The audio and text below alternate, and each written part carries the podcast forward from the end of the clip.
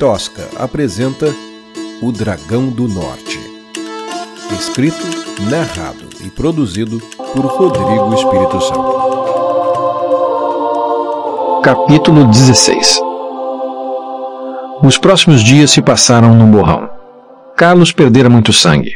No seu retorno ao Ouro Negro, os anões curandeiros pareciam não acreditar na sua sobrevivência. De certa forma, todos pareciam surpresos com o sucesso daquela missão. Carlos foi retirado inconsciente do coraçado e ficou assim pelos próximos dias, sob os cuidados da enfermaria do grande chefe. Zéfiro reuniu seus engenheiros e começou a construção do Titã. Aproveitando a presença de Lume, os controles e assentos foram adaptados para medidas humanas. O chefe realizou longas entrevistas com a escudeira sobre os detalhes da missão. Que tipo de pandorianos eles haviam enfrentado? Lume não sabia. Estava escuro, mas pareciam lobisomens que aprenderam sobre seus hábitos, sua trajetória. Lume também deu de ombros. Quem teve mais contato foi Carlos, que ficou refém deles por quase um dia inteiro. Lume ficou apavorada quando abriu a escotilha do coraçado para o irmão entrar. Achou que Carlos não resistiria aos ferimentos. Mas ela sabia que precisava ter foco, pegar o Naurondo e voltar. Quase por instinto, conseguiu posicionar o coraçado, usar as mãos para pegar o cofre, travar a posição, aprender a equilibrar o peso Algum sobrevivente? interrompeu Zéfiro. Muita gente morreu. Foi horrível. Lume balançou a cabeça, revivendo as cenas em sua mente. Vandoriano não é gente! Respondeu o anão, de forma dura. Lume preferiu concordar. O Titã realmente merecia o nome. Centenas de anões andavam sobre e por dentro de suas ferragens como formigas. Depois do terceiro dia, Lume notou que grupos de engenheiros começaram a se dedicar à montagem de outras estruturas. À medida que o Titã ficava mais próximo de estar terminado, essas estruturas iam ganhando novos trabalhadores. O que, que vocês estão construindo ali? perguntou Lume. Você pode chamar de nossa equipe de suporte, desconversou o anão. Uma anã vestida de branco se aproximou e cochichou algo no ouvido de Zéfiro. Ele balançou a cabeça afirmativamente. Com licença, disse Zéfiro, antes de sumir pela porta do galpão, seguido pela mulher de branco. Lume decidiu que deveria encarar a equipe de suporte dos anões como boas notícias. De certa forma, era um alívio saber que não estariam enfrentando o maior dragão do mundo sem uma retaguarda. Às vezes ela não conseguia não sentir medo. Tentava não pensar no que estava se metendo. Tentava não pensar no seu pai. Então, Lume se deu conta. Não fosse por sua ajuda, por sua intromissão, Carlos jamais enfrentaria o dragão. Ele seria mandado para casa, como todas as outras centenas de jovens cavaleiros, iludidos pelo próprio senso de dever e orgulho. Tudo o que ela tinha conseguido até aquele momento era aproximar Carlos da ameaça do Dragão do Norte. Lume sentiu o estômago revirar, o irmão morto, sua contribuição para o fim do mundo. Lume correu para o alojamento. Na sua cama, chorou até dormir. Sonhou com lobisomens que a perseguiam através da floresta, lobisomens que cuspiam fogo. No sonho, Lume se enrolava nas teias de uma aracna para não ser incinerada pelos pandorianos, pelas chamas dos monstros. Acordou sem fôlego e suada. Na porta de saída para o curaçado encontrou o primeiro-tenente de volta ao seu plantão. Olá, Gloirim, disse ela, exageradamente amistosa. Senhorita Lume, que satisfação recebê-la, respondeu o anão, sem a mesma animação. O que eu posso fazer por você? Preciso ir à floresta, Glorim, suplicou Lume. A senhora sabe que não estão autorizadas saídas até que o Titã esteja operacional. Ordens do grande chefe, respondeu Glorin. Sim, eu sei. Mas isso tem a ver com o Titã. Precisamos buscar uma coisa. Que coisa? devolveu Glorin. Ela pensou por um instante, suspirou fundo e decidiu que precisava de um cúmplice. Aproximou-se do primeiro-tenente e contou seu plano em voz baixa. Os olhos do primeiro-tenente se arregalaram e ele encarou a garota. De jeito nenhum! Essa é a coisa mais absurda que eu já ouvi. Nem pensar. A senhorita perdeu a noção do perigo! Protestou o loirinho.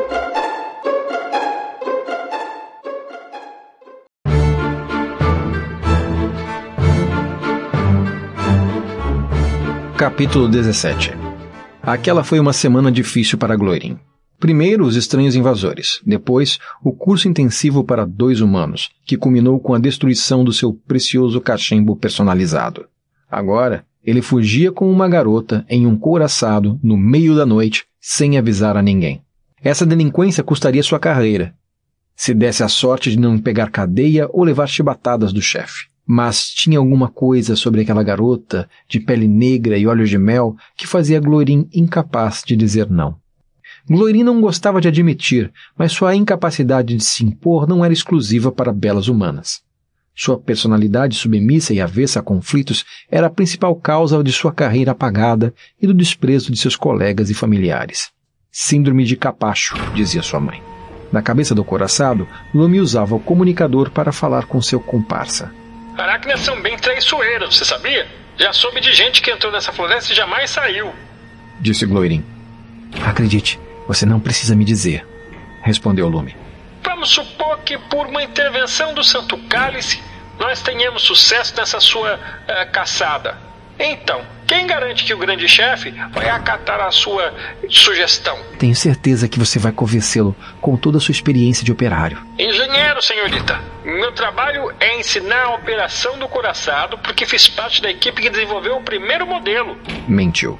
Aí está, disse Lume. Ninguém conhece essa máquina como o especialista que a construiu com as próprias mãos. Glorin encolheu os ombros. Na época eu era estagiário eu fazia. Eu basicamente varria, fazia café e cópias de segurança dos projetos. Fui transferido para o treinamento quando paramos de construir novos coraçados. Não sei porquê, eu não fui chamado de volta para o projeto do Titã. Por Arthur. Levante essa cabeça, homem. Você é um oficial das forças de segurança de Ouro Negro. Exaltou-se a garota, contrariada com o derrotismo do anão responsável por empunhar sua espada. É, o povo de Ouro Negro tem uma expressão para isso: fracassar para cima. Lume pensou que talvez Glorin tivesse razão e aquela era uma má ideia. Na sua frente, as primeiras teias já começavam a refletir a luz da lua. Bem, eu acho que eles estão errados, Gloirin. Todos eles. Eu acredito que a gente consegue. Que você consegue. Sabe o quanto eu acredito? Aqui estamos. Só nós dois. E nossa vida depende disso. Não só nossa vida, minha e sua. Acredite, se eu não voltar, as chances do meu irmão serão pequenas, bem pequenas. Então, se você quiser salvar o reino, é melhor que faça o mesmo que eu. Confie em você. Lume ouviu um barulho no comunicador. Parecia alguém soluçando baixinho. A garota levou a mão aos cabelos, respirou fundo e voltou aos controles. Tentou mover a perna direita, mas o controle não se movia. A perna esquerda também não dava resposta. Lume tentou alguns movimentos bruscos com os manches e o coraçado balançou para frente e para trás, mas não saiu do lugar. O que está acontecendo? Perguntou Glorin, com uma voz chorosa. Não sei. Não consigo mover as pernas. Respondeu Lume. Pode ser um lodaçal. Deixa eu ver se eu consigo puxar uma perna. Essas coisas podem atolar? Nunca aconteceu comigo. Disse Glorin, puxando suas manoplas, que também não se moveram. E aí? Perguntou Lume. Também não consigo mover os braços. É como se. A gente estivesse preso? Completou a garota. Lume inclinou o tronco do coraçado num ângulo de 90 graus para observar os pés da máquina. No solo, um mar de pequenas aracnas trançava teias que imobilizavam as pernas mecânicas. Algumas já subiam pela estrutura. Já era seguro afirmar que os braços no gigante também estavam amarrados. Das árvores ao redor, as aracnas adultas desciam lentamente em seus fios de teia, como acrobatas de tecido. A gente precisa sair daqui agora, disse Lume. Eu sei, eu sei, respondeu o primeiro-tenente. Pensa, idiota, pensa. O quê? Eu tô falando comigo mesmo, desculpe. Ah, já sei. Disse Gloirin, pulando de sua cadeira e abrindo uma escotilha embaixo do seu assento. Um bafo quente tomou conta do ambiente. O que você está fazendo? Gritou Lume pelo comunicador. Prepare-se, a coisa vai esquentar. Gritou o anão de dentro da escotilha. Lume não conseguiu entender o que Glorin disse, mas em instantes ela notou uma súbita mudança no ambiente. Desde a primeira vez em que entrara num encouraçado, Lume ficara surpresa com a temperatura amena no interior em pleno verão. Mas esta era a primeira vez que notava o sistema de refrigeração do coraçado, pois pela primeira vez ele parecia ter parado de funcionar, e o característico zumbido da sala de comando fora silenciado. Quando o barulho voltou, foi precedido de um silvo. Em segundos, a temperatura da cabine subiu uns 5 graus. No coração, Gloirin se arrastou para fora da escotilha da caldeira, situada na região do estômago do coraçado. As sobrancelhas do anão estavam chamuscadas e bolhas marcavam seus dedos curtos. Ele fechou a porta da escotilha o mais rápido que pôde. A temperatura no coração da máquina já beirava os 40 graus. Qual é o plano? Nos cozinhar para facilitar o jantar das aracnas? Arfou Lume pelo interfone. Eu inverti o sistema de controle de temperatura. Respondeu o anão, quase sem ar. O ar frio vai pra coraça. O ar quente fica dentro. Mas o que você pretende com isso? Frio, resseca, teia de aracna, ficam quebradiças. Disse Gloirin, se arrastando para o assento. O aço da cadeira queimava suas costas. As manoplas castigavam suas mãos. Prepare-se para correr. Glorin fechou os olhos e se concentrou nos sons ao redor. Ouviu o ar quente sendo bombeado para dentro da máquina. As patas das pequenas aracnas batendo no metal, fugindo do frio. O vento lá fora. Pequenas rachaduras se abrindo. Glorin puxou as manoplas com força. Os braços do gigante se moveram. O coraçado balançou e uma parte das teias cedeu. O primeiro tenente repetiu a operação. Dessa vez, o coraçado abriu os braços, um estouro de pedaços de teia ressequida. As aracnas adultas recuaram, assustadas. Glorinha alcançou a espada, cortando as teias que amarravam os membros inferiores do gigante. Ataca! Gritou, de olhos fechados.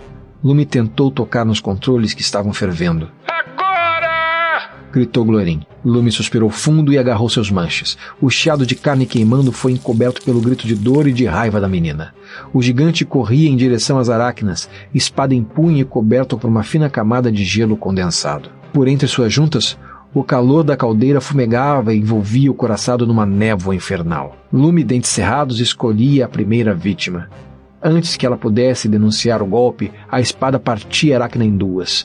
Lume puxou o ombro direito do gigante para trás, esquivando-se de um disparo de teia. Glorinha aproveitou o impulso e girou a espada num arco, antes de descê-la sobre a cabeça de outra aracna. As criaturas tentaram imobilizar os pés do coraçado novamente. Lume apertou os dois botões e o gigante deu um salto para a frente, desviando dos disparos e aterrissando em três ou quatro aracnas. Lorin cravou a lâmina nas costas de uma quinta. Quando o último monstro se preparava para o ataque, Lume perdeu os sentidos e o gigante parou de se mexer. No coração, Glorin abriu os olhos. Algo estava errado, muito errado. Mas era preciso foco. O anão respirou fundo e fez movimentos circulares cada vez mais velozes. Do lado de fora, o coraçado girava sua espada verticalmente num ritmo crescente, oscilando, perdendo equilíbrio para frente e para trás, levado pelo peso do braço girando. Quando o corpo pendeu para frente, Glorin parou sua manopla. O braço e a espada, perpendiculares ao solo, trouxeram o corpo todo ao chão. A espada chegou ao solo, partindo a última aracna no meio. A escotilha das costas se abriu com uma nuvem de vapor. O corpo de Lume foi empurrado para fora e permaneceu imóvel sobre o metal congelado. Glorin subiu em seguida. Suas mãos queimadas tocaram uma fina camada de gelo e fizeram seu corpo tremer num arrepio. Glorin caiu deitado ao lado de Lume, rosto colado ao metal. Lume tossiu e Glorin sorriu aliviado. Viu? murmurou Lume. Enquanto esperavam a temperatura do coraçado voltar ao normal, dedicaram-se a autopsiar as aracnas. Algumas estavam destruídas demais para serem aproveitadas, mas três dos cadáveres pareciam estar em bom estado para servir aos seus propósitos. Os dois se alternaram na tarefa de abrir o ventre dos insetos. É isso, não é? Disse Glorin, mostrando um pequeno órgão tubular e viscoso. É, é a fúzula. Cuidado agora, não deixe ela romper. Precisamos delas intactas, disse Lume. E o que faremos com isso? Perguntou o anão, manuseando cuidadosamente a tal fúzula. Essa glândula produz o líquido que, em contato com o ar, vira a teia. E isso vai fazer o nosso titã a prova de fogo. Impressionante. Eu. Obrigada, Gloirin. Não, a ideia é boa mesmo. Parabéns. Não, quero dizer. Obrigada por me salvar. Não estivesse tão vermelho das queimaduras, Glorin teria ficado ruborizado. Não precisa agradecer. Se você não tivesse acreditado em mim. Bem, obrigado por acreditar em mim. Popagem, sorriu Lume. A expressão no rosto de Glorin mudou. Lume, eu preciso contar uma coisa. Vai dizer que está apaixonado por mim? Brincou Lume. Ouvir a garota dizer aquilo deixou Glorin desconcertado. Não, não, não, não é isso não. É que, olha, bem. Pode falar, tranquilizou Lume. Eu não sei se posso, é, é isso, mas. Mas eu acho que devo. O que, que você sabe que eu não sei? O tom de Lume ficou subitamente sério. Sua missão nas minas. O grande chefe mandou vocês porque sabia que era uma missão suicida. Clorin balançou a cabeça negativamente. O plano era usar vocês para incorporar as minas dos elfos a Ouro Negro. Eu sinto muito, Lume. Sinto muito mesmo. Lume se calou, e por mais que Glorin insistisse, ela não disse uma só palavra em todo o resto da viagem. O que ela tinha para dizer não dizia respeito a Glorin. Era Zéfiro quem deveria ouvir. O Dragão do Norte foi escrito, narrado e produzido por Rodrigo Espírito Santo. Esta é uma produção da Tosca Literatura. Obrigado e até a próxima.